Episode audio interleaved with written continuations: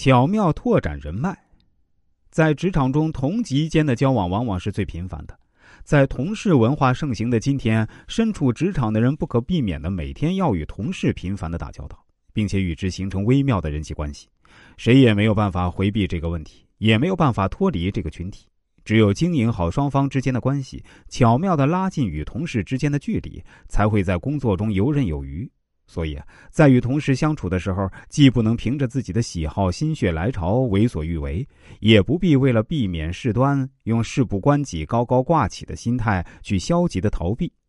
只有积极主动的去了解同事，拉近彼此之间的关系，才能在日后的工作中友好相处。首先，微笑是人际交往中最简单、最积极、最容易被人接受的一种方式。微笑代表着友善、亲切和关怀。是热情友好的表示，所以啊，我们在和他人交往时呢，首先要时刻微笑，来拉近彼此之间的距离。在沉闷的办公室，谁都不愿意看见一个整天心事重重、板着脸不苟言笑的同事。这样的人会让沉重的气氛更加压抑，也容易让大家与他保持距离，对他敬而远之。笑是人类的特权，微笑代表着自信的力量，同时也是礼貌的象征。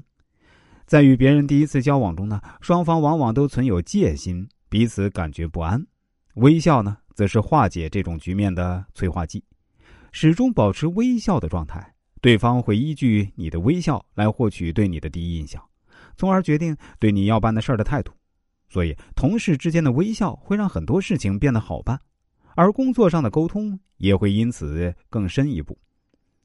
在与同事的相处中啊，如果说微笑是最好的名片。那么以下几点呢，就是拉近与他人关系的最佳方法。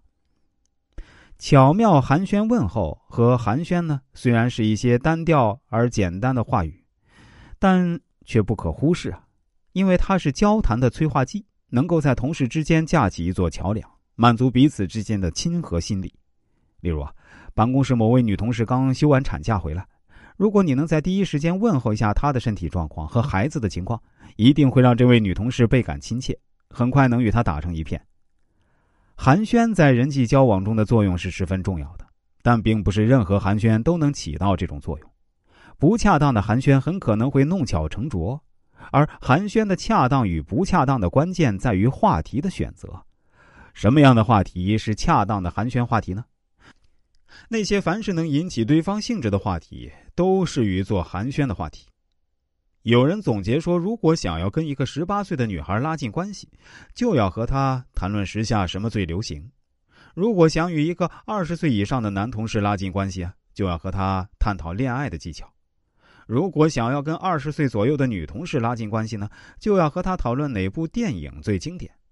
哪里的小吃最著名。如果是二十四岁以上的女同事啊，那就谈论化妆品和化妆技巧；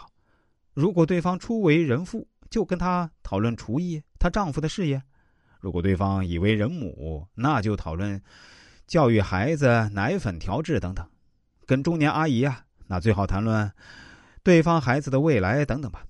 所以呢，合适的话题、巧妙的寒暄方式，能引起对方的兴致，拉近与同事之间的距离。做事情。最主要啊，是人的社会，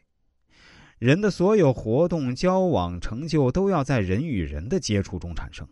而与同事的交往中呢，能主动出击，营造自己的人脉网，也就意味着你成功了一半。